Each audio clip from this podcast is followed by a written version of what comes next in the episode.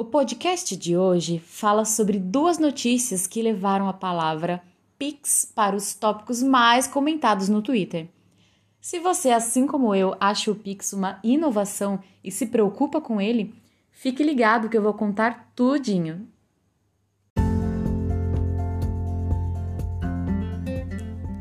Olá, meu nome é Luísa Guedes e esse é o Ponto Tributário Cast, podcast voltado para dicas e notícias do direito tributário.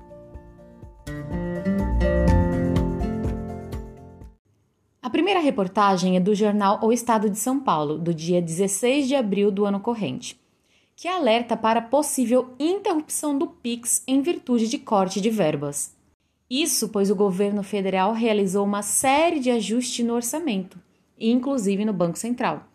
O que, segundo a jornalista e economista Miriam Leitão, poderia interromper a plataforma, visto que essa é a instituição quem processa todos os pagamentos. Segundo a notícia, com corte na área de tecnologia do mesmo, não seria possível o funcionamento do Pix. Quando questionado, o Banco Central respondeu, aspas, os impactos no orçamento do Banco Central são administrados de modo a não prejudicar o Pix e a sua agenda evolutiva. Fecha aspas. Até março do ano corrente, o Pix contava com mais de 80 milhões de usuários cadastrados, o que impactaria a economia como um todo. Já no dia 22 de abril, foi confirmado em nova reportagem do mesmo jornal que o Pix não acabará e trará duas novidades. Apesar do corte de verbas confirmado, o Banco Central afirmou que o Pix continuará a funcionar e que logo trará o funcionamento fora de uma rede de internet, via QR Code, e o agendamento de contas como débito em contas. Ficou feliz, né? Mas felicidade de brasileiro dura pouco hoje em dia. E eu preciso lembrar vocês de que desde novembro do ano passado, Paulo Guedes, ministro da Economia, afirma que o Pix poderá ser tributado, sendo cobrado uma taxa a cada pagamento. De acordo com Guedes, essa cobrança seria realizada por meio da criação de um imposto sobre transações, ou seja, uma nova CPMF.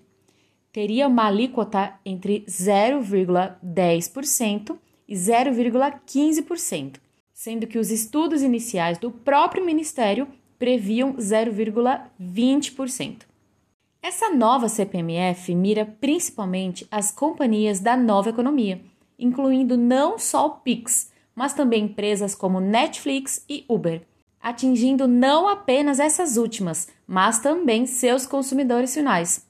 Ah, gente, só para lembrar que o Pix é gratuito para nós usuários, mas para os bancos é cobrado um valor de um centavo para cada 10 transferências. E aí, o que achou dessas novidades? Quer deixar sua opinião sobre o caso?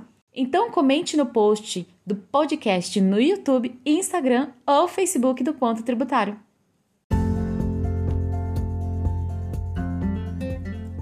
Você tem interesse nos temas do direito tributário? Então siga o Ponto Tributário aqui no YouTube, Facebook, Instagram e Telegram.